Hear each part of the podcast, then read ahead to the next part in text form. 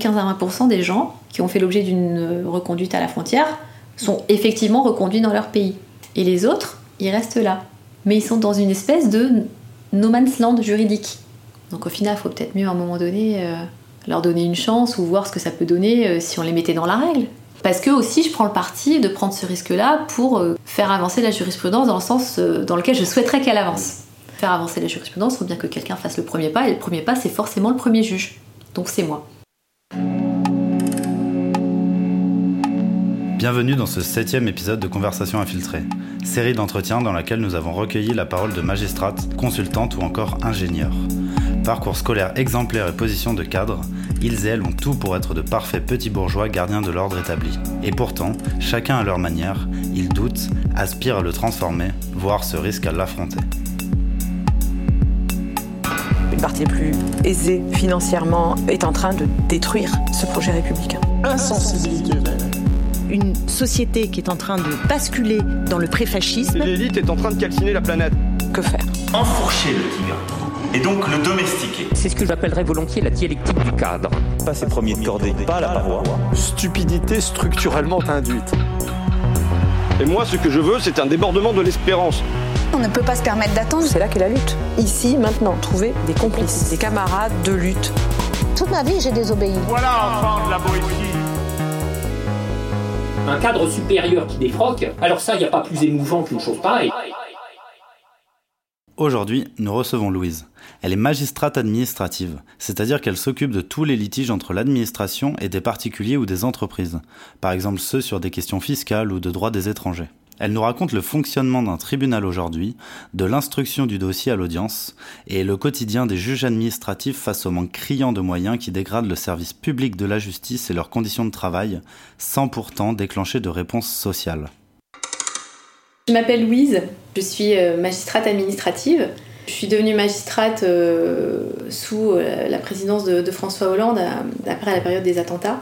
J'ai fait euh, un IEP de province. J'ai euh, ensuite euh, réussi un concours de cadre A de la fonction publique d'État, donc l'Institut régional d'administration.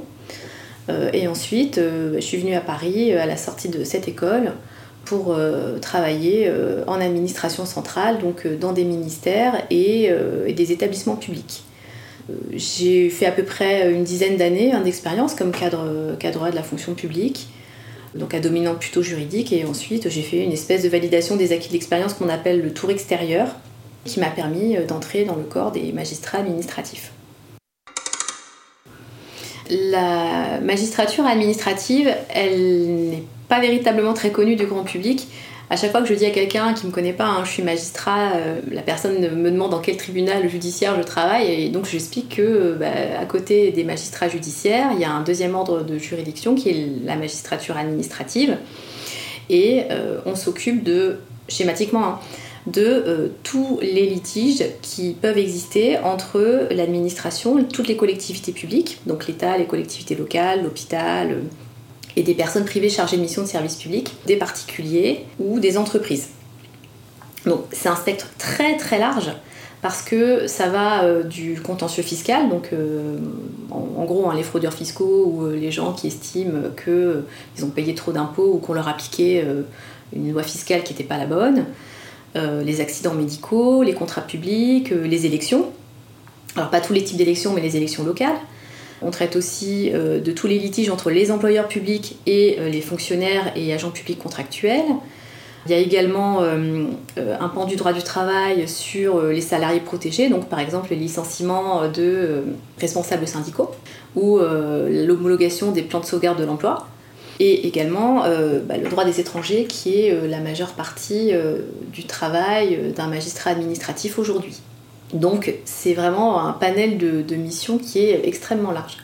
Une personne ou une entreprise qui conteste une décision de l'administration, elle veut obtenir de l'administration l'annulation d'une décision qu'elle lui pense être défavorable, ou alors elle demande une indemnisation parce qu'elle aura estimé qu'il y aura une faute dans le comportement de l'administration qui lui a causé un préjudice, qu'elle va elle-même chiffrer et elle va demander devant le juge la réparation de son préjudice qui passe par le paiement d'une somme d'argent on a euh, deux grands types de métiers dans un tribunal administratif, enfin trois en fait. euh, bah, les fonctions support parce qu'on ne peut pas fonctionner sans euh, responsable logistique, informatique, tout ce qui fait que bah, les locaux fonctionnent, que le tribunal puisse tourner. on a donc les magistrats et on a donc le greffe, les greffiers et les agents de greffe qui nous assistent dans bah, le travail qu'on appelle juridictionnel. Donc qu'est-ce qu'on fait concrètement Le premier travail que l'on a, nous, c'est donc d'instruire les dossiers c'est-à-dire que quand une personne euh, saisit, la justice parce qu'il n'est pas content, par exemple, euh, bah, de, son imposition euh, de l'année, il nous fait une requête, il nous explique en quoi il estime qu'il devrait payer moins d'impôts. Ensuite, elle est communiquée à la défense, donc là en l'occurrence l'administration fiscale, et ensuite il y a un jeu d'échange entre les parties. Et s'installe ainsi ce qu'on appelle bah, la procédure contradictoire, à savoir chacun a la possibilité d'exprimer ses arguments et ses éléments de fait et de droit, et ensuite, à partir du moment où on estime que tout a été dit ou qu'on a les éléments suffisants, on clôture l'instruction et là on passe en phase d'analyse. On décortique argument par argument, moyen par moyen et on confronte à la jurisprudence existante. Et ensuite, bah, on rédige un projet de jugement euh, qui correspond à la solution euh, que l'on propose. Donc ça, c'est le rôle du magistrat instructeur.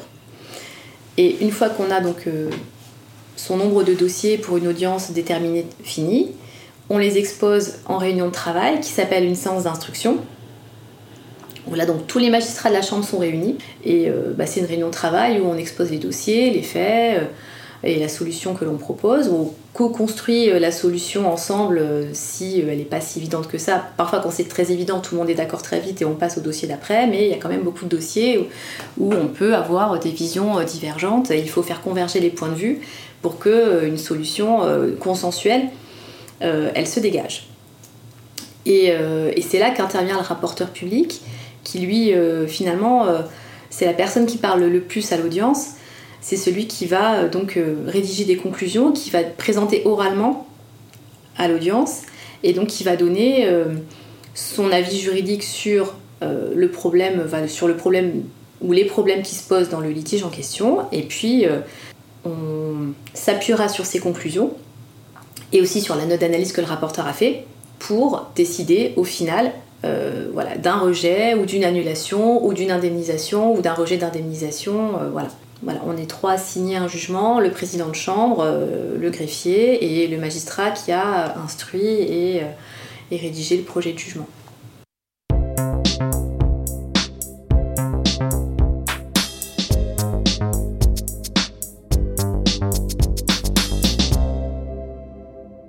concrètement, le magistrat rapporteur, il a une espèce de, contrat hein, euh, d'avoir sur une année pleine 20 audiences et à chaque audience, il est censé présenter 8 dossiers.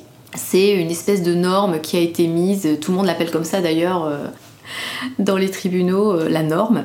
Donc c'est l'espèce de référence, voilà, il faut présenter 8 dossiers par audience. Alors ça peut paraître comme ça, pas beaucoup, mais c'est relativement important en termes de charge de travail. Donc en gros, ça donne sur une année en moyenne deux audiences par mois. Audience, tu la prépares sur 15 jours et que dans ta quinzaine, tu as euh, la séance d'instruction et l'audience. Ça fait en moyenne donc un dossier par jour. Alors sauf que tous les dossiers ne se valent pas, tous les dossiers ne sont pas d'une complexité équivalente ni d'un volume équivalent et que on nous dit bon an mal an bah tu peux passer 8 dossiers parce que tu as des tout petits dossiers où tu passes 3 heures dessus et puis euh, comme ça tu, gagnes du temps pour traiter des plus gros dossiers où tu vas passer euh, plusieurs jours. En théorie tout pourrait bien se passer et c'est faisable mais dans la pratique en fait c'est quasiment pas faisable.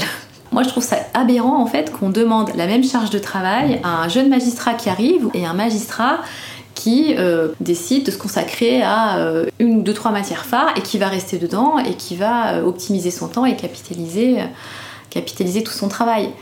La deuxième aberration, c'est de pas du tout tenir compte de la complexité des dossiers. Et donc c'est vrai qu'il y a des collègues qui bah vraiment, euh, j'ai l'impression qu'ils portent le, voilà, le, poids du tribunal sur leurs épaules, tellement euh, ils, sont, ils, se mettent cette pression de faut que je fasse mes 8 dossiers, faut que je fasse mes 8 dossiers, faut que je fasse mes 8 dossiers, et qui passent leur soir, leur week-end et leurs vacances, sans vraiment se reposer. Alors concrètement, moi ce que j'ai vécu jusqu'à présent, parce que j'ai fait plusieurs tribunaux et j'ai travaillé dans plusieurs chambres, j'ai toujours connu euh, des stocks entre 350 et 500 dossiers. Alors, il y en a des tout, jeunes qui viennent d'entrer, c'est pas la grande majorité, puis il y en a des, vieux et des très vieux, en plus grosse proportion. Euh, donc on voit la différence quand même de, quantité entre le travail que l'on doit donc fournir annuellement, donc les 160 dossiers, donc le contrat statistique entre guillemets euh, qui nous sert de, bah, de, cap à atteindre, et puis euh, les dossiers que l'on a dans chacun dans notre stock et dont la proportion est bah, beaucoup, plus, beaucoup plus démesurée que le nombre de dossiers que l'on sort chaque année les stocks se reconstituent en plus hein, d'année en année parce que bah, on enregistre de nouveaux dossiers et la tendance aujourd'hui nationale hein, au niveau des tribunaux administratifs, elle n'est pas à la baisse des enregistrements de requêtes, elle est plutôt à l'augmentation. Bah, il y a de plus en plus de gens qui contestent bah, des licenciements, il y a de plus en plus de gens qui contestent aussi du harcèlement moral. Euh, il y a de plus en plus d'étrangers euh, à qui on demande de quitter le territoire français, enfin qu'on oblige à quitter le territoire français. Euh, donc, euh, et il y a de plus en plus aussi euh, de gens qui touchent les minima sociaux, donc qui se font contrôler et donc qui donnent lieu au contentieux sur, le, sur toutes les aides sociales et notamment le RSA. En fait, on voit jamais le stock diminuer.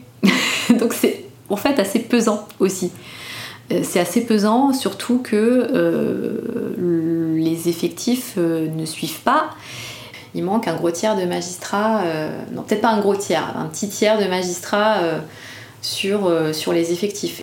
Et donc en gros concrètement comment ça se passe? On demande aux uns aux autres de, voilà, de remplacer, d'aller siéger en plus de leurs audiences pour pouvoir compléter les, les, formations de jugement des autres chambres. Donc c'est du travail encore en plus.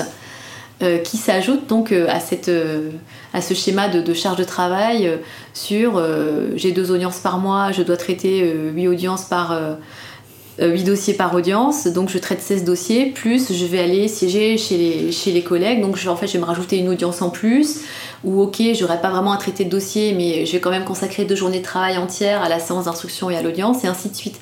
vous voyez, c'est sans fin quoi. C'est sans fin et on n'en voit pas le bout pour euh, réaliser la même quantité de travail avec un effectif réduit, on prend plus individuellement à sa charge, donc les, soirées, les week-ends et les vacances. Et j'ai l'impression que ça a été internalisé, que c'est devenu systémique. Et que les personnes comme moi qui refusent de se mettre dans ce mode de, fonctionnement-là, parce que zut, j'ai une vie de famille, euh, voilà, j'avais euh, des fonctions antérieures qui étaient prenantes, tout aussi, et tout aussi intéressantes, mais qui nécessitaient pas que je passe mes soirs, mes week-ends et mes congés à faire le travail pour lequel je suis payée. Et en plus de ça, on n'est pas plus payé parce qu'on sacrifie euh, ses soirées, ses vacances et ses week-ends. On n'a pas noté euh, en appel par exemple plus d'annulation de, jugement parce qu'on aurait mal fait le travail. Enfin, les, statistiques elles restent globalement constantes sur les, taux d'appel et puis sur les résultats après appel. Après, en termes d'organisation euh, et de qualité de vie au travail, c'est tout autre. Il y a beaucoup plus de tension entre les gens pour l'instruction des dossiers, bah, le temps d'instruction qui se rallonge. Et, euh, bah, donc en gros, moi je pense que ça contribue fortement à la dégradation de l'image de la justice. Parce que, euh, parce que on a des délais de jugement que je trouve mais totalement effarants pour un pays comme le nôtre. Si c'est pour rendre des jugements deux ans, trois ans, quatre ans après les faits, à un moment donné, pour certains types de litiges, en tout cas, ça perd son sens. L'agent contractuel licencié d'une commune ou d'un département. Euh, il va contester son licenciement. Dans le tribunal dans lequel je suis, c'est jugé en deux ans euh, minimum. minimum. Bah, je veux dire, si jamais on devait lui donner raison, théoriquement, il pourrait être réintégré, mais c'est quasiment euh, impossible de le réintégrer deux ans après. on espère, j'espère pour lui qu'il sera passé à autre chose, mais en théorie, oui, il sera passé à autre chose.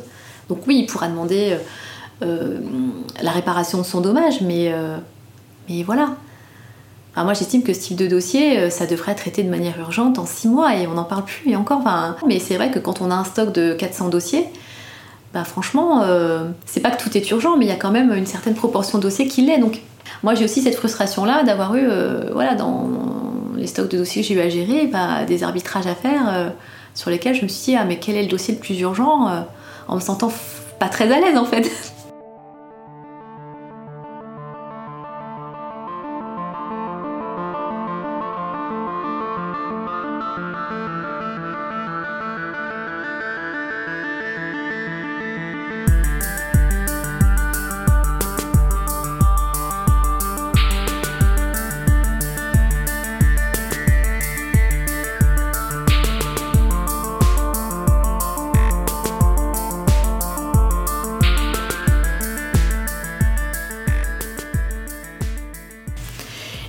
côté, il y a aussi les procédures d'urgence qui concernent le droit des étrangers. Comment un préfet arrive à prendre une obligation de quitter le territoire à l'encontre d'un ressortissant étranger? C'est tout simple. En général, les personnes qui sont sans papier, donc sans droit au séjour euh, sur notre territoire, bah, ils sont comme toi et moi, ils font leur vie, ils font leurs courses, ils travaillent, quand ils arrivent à travailler, ils se déplacent, ils amènent leurs enfants à l'école quand ils ont des enfants, ils vivent. Alors ils vivent de manière discrète, ils essayent de pas, pas se faire repérer, et euh, bah, à l'occasion de contrôle d'identité, qui, soit dit en passant, sont toujours au faciès. Il y a une certaine proportion des personnes contrôlées qui n'ont pas de papier sur eux. Ils sont emmenés au commissariat pour vérification d'identité et euh, éventuellement vérification du droit au séjour s'ils ne sont pas de nationalité française. Ils sont auditionnés par euh, un agent de police judiciaire ou un officier de police judiciaire, ça dépend. Et dans l'hypothèse où la personne n'a pas de papier et de nationalité étrangère, à la fin de l'audition, on lui demande bon bah qu'est-ce que vous penseriez si on vous reconduit à la frontière schématiquement? Donc on lui demande ses observations s'il devait faire l'objet d'une mesure euh, d'obligation de quitter le territoire français. Il dit ce qu'il a à dire.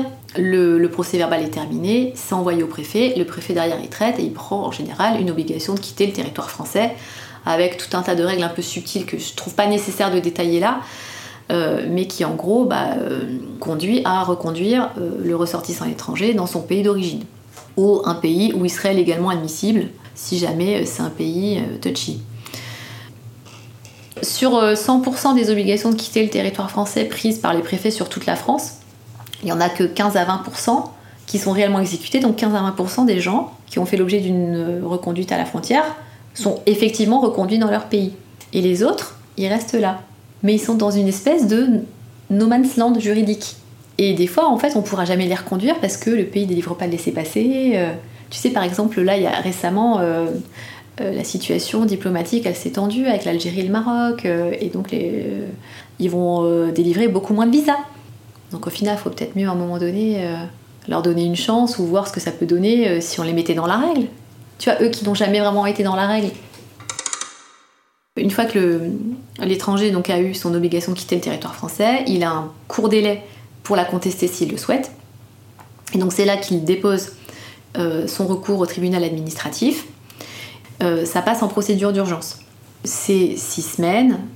On a le ressortissant étranger qui nous donne, quand il est bien représenté, quand il a un bon avocat ou qu'il a euh, des choses à faire valoir et qu'il arrive à se faire aider par des associations, des éléments sur permettant de prouver depuis combien de temps il est en France, euh, est-ce qu'il travaille, est-ce qu'il a des bulletins de salaire, est-ce qu'il a une adresse stable. Et de l'autre côté, on a le préfet qui euh, fait une défense à minima ou pas de défense du tout et nous envoie juste les pièces du dossier, donc le PV d'audition et puis euh, parfois d'autres informations qu'il a récoltées sur la personne en question.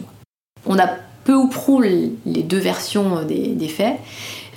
Ben, on décide si il peut rester en France ou pas, ou en tout cas si on annule son obligation de quitter le territoire français ou pas c'est les dossiers euh, qui arrivent en nombre le plus important dans un tribunal.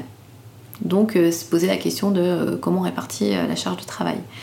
Et c'est les dossiers que les collègues rechignent le plus à traiter. parce que c'est ils ne trouvent pas que ce soit forcément très intéressant. ces ressortissants étrangers sont globalement traités hein, hein, par les institutions auxquelles ils ont affaire se comportent pas de manière très correcte avec elle. sachant que les premiers titres de séjour, euh, ils ont une durée d'un an. Donc, euh, quelque part, ils sont toujours en, période probatoire, ces ressortissants étrangers. Il faut avoir plusieurs titres d'un an avant d'avoir un titre pluriannuel, et puis il faut avoir plusieurs titres pluriannuels avant d'avoir un titre 10 ans. Euh, le temps d'instruction des dossiers, il n'est pas rare que des gens, avant de se voir refuser un titre de séjour, aient eu deux ans d'instruction de dossier, donc deux ans sous récépissé. Et boum, au bout de deux ans, il se voit opposer un refus de séjour avec une obligation de quitter le territoire français. Moi, je trouve ça particulièrement violent. Aujourd'hui, euh, justement, encore une fois, avec les réductions d'effectifs côté préfecture, il y a moins d'agents d'accueil. La prise de rendez-vous aujourd'hui, elle est obligatoire et elle se fait uniquement par internet. Alors qu'avant, bah, les personnes, elles venaient, ok, elles faisaient la queue, ce qui n'était pas forcément optimal non plus, mais elles pouvaient se présenter physiquement à la préfecture. Aujourd'hui, si vous n'obtenez pas un rendez-vous sur le site internet de la préfecture, vous pouvez pas déposer votre dossier. Donc là, en termes d'accès aux services publics, euh, je trouve que ça pose vraiment question. Quand les gens sont là depuis 5 ans, euh, quand bien même ils sont en situation irrégulière, mais qu'ils arrivent à le prouver par euh, un bail, par des quittances de loyer, par des bulletins de salaire, etc., et que par exemple ils ont de la famille qui est en situation régulière ou des enfants mineurs scolarisés depuis X années, bah, ça sont des, sont des éléments que, en tout cas, en tant que juge, on peut prendre en compte pour décider d'annuler une obligation de quitter le territoire français.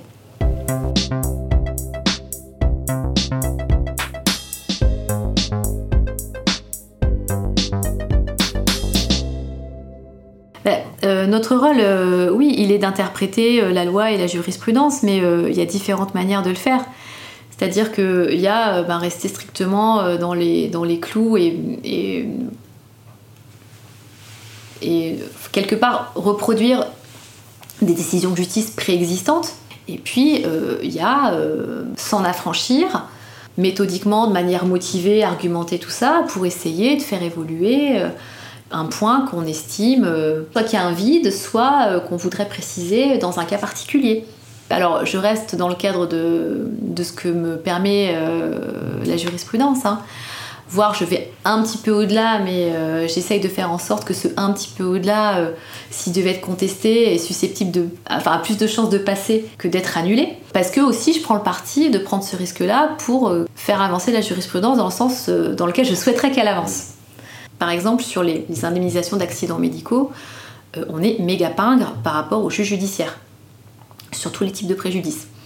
Et sur, euh, sur euh, des dossiers d'accidents vaccinaux que j'ai eu à, traiter, il y avait notamment un petit garçon qui a contracté une maladie grave à cause d'un vaccin obligatoire. Ben, ce petit garçon, ben, toute sa vie, elle est gâchée. quoi. La somme qu'il a au final, c'est pas grand chose par rapport à sa vie gâchée moi, euh, je prends le parti de m'en affranchir quand j'estime que c'est nécessaire parce que euh, bah, c'est pas le juge suprême et que, euh, et que bah, si je veux faire avancer la jurisprudence, il faut bien que quelqu'un fasse le premier pas et le premier pas, c'est forcément le premier juge. Donc c'est moi. Et je prends le parti de dire que je, fais ce choix qui est courageux, euh, qui n'est pas forcément vu euh, par tous mes collègues comme euh, un choix courageux, ça peut être vu comme un choix partisan ou autre, mais moi je trouve aussi qu'on ne prend pas suffisamment de risques, même dans tout un tas de jugements que l'on rend. Et j'ai eu beaucoup de débats sur des dossiers de, relevant de, de, droits différents. Sur, mais, mais comment voulez-vous faire avancer le débat si, si on va pas un petit peu les challenger, les juges d'appel? Je dis pas que j'ai raison, mais au moins tentons, essayons quoi. Et puis il y a aussi ben, l'impératif euh, de traiter X dossiers en un temps record, qui fait que euh, je pense qu'il y a une espèce de pas d'autocensure, mais de, euh, de conformisme, c'est ça, de conformisme jurisprudentiel, parce que quelque part, c'est pas un confort, mais c'est quelque part une nécessité. C'est une nécessité pour qu'on puisse passer tout plus rapidement possible au dossier d'après. Et c'est là où moi je trouve que on manque de créativité mais que l'organisation du système nous fait perdre une partie de notre créativité. Et moi je trouve que ça, du coup, ça enlève de l'intérêt au travail, totalement.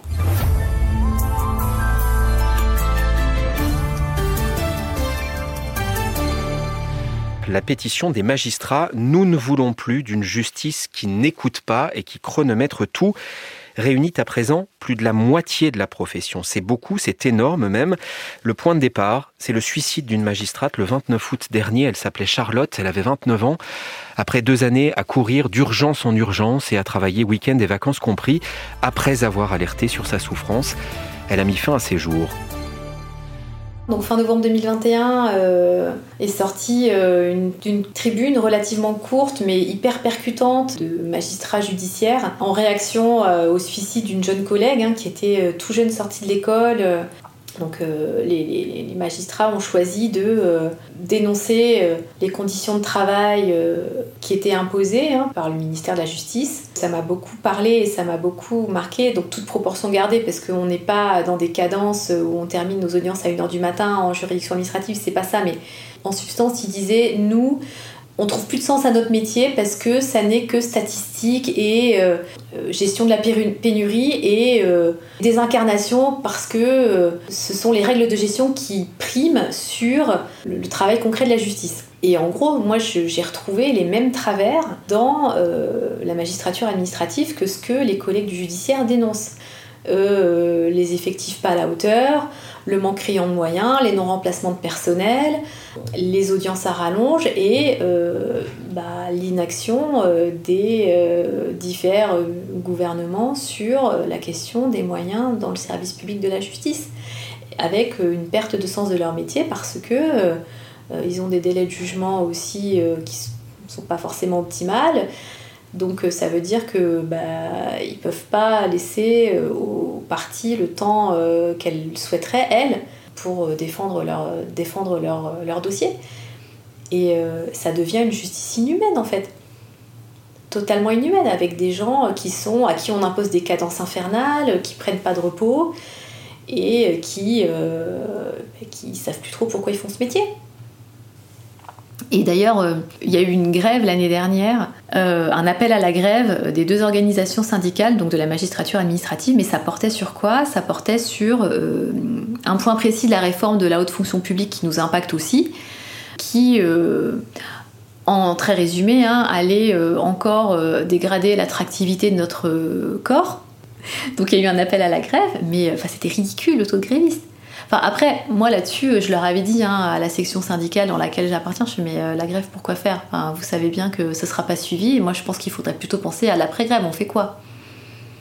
Et euh, bah, j'ai mis la grève du zèle comme une hypothèse et euh, personne n'a rebondi, quoi. Donc c'est la manière polie de me dire, non mais à côté de tes pompes, ma petite, c'est impensable de faire ça. Bah, sauf qu'il faudrait le faire en fait. Enfin, je sais pas, les débrayages dans les usines, ça marche, non? Bah nous, pourquoi est-ce qu'on ne débraye pas? J'ai pas envie de m'inclure dedans, mais je vais quand même m'inclure dedans parce que j'en fais partie, c'est qu'on est trop bons élèves. C'est-à-dire que bah, on accepte, on courbe, on courbe les chines, euh, on, on, en fait toujours plus euh, et on estime que c'est ça qu'il faut faire parce que de toute façon on n'a aucune prise sur les moyens et qu'il faut faire avec ce qu'on a. Mais moi je trouve qu'au bout d'un moment, euh, faut dire stop. Parce qu'en fait on a tout à perdre à se taire et il n'y a pas à parler de nos conditions de travail je pense qu'après, on reparlerait euh, des effectifs à allouer, euh, des recrutements de magistrats à, prévoir euh, sur un plan 5, 10 ans, 15 ans, que sais-je, et aussi professionnaliser les greffes.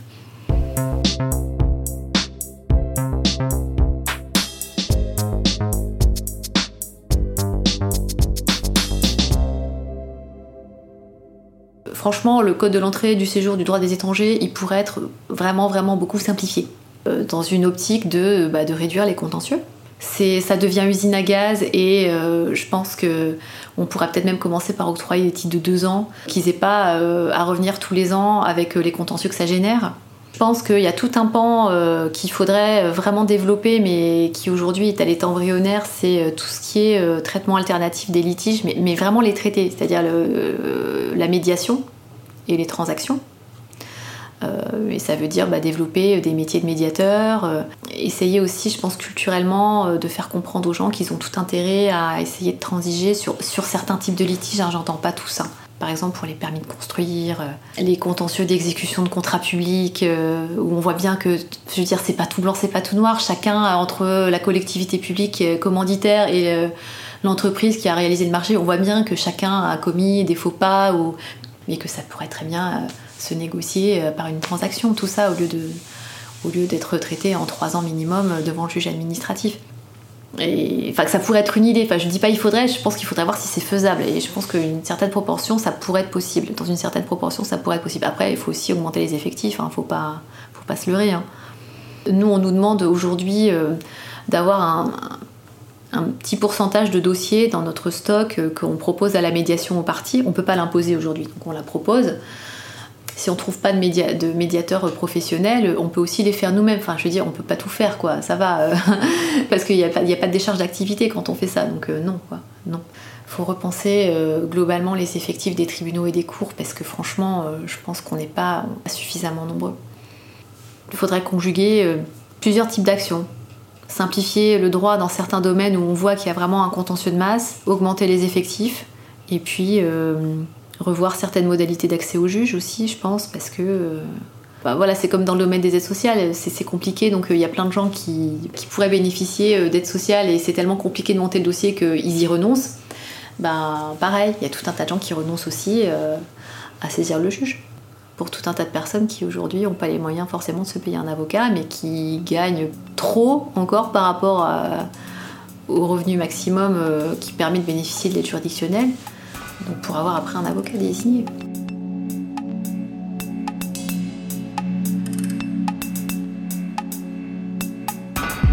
Ce septième épisode touche à sa fin. Merci à Louise d'avoir accepté notre invitation en janvier 2022. Merci à Lucas Gauthier pour le mixage et l'habillage musical. Et merci à vous pour votre écoute. À bientôt.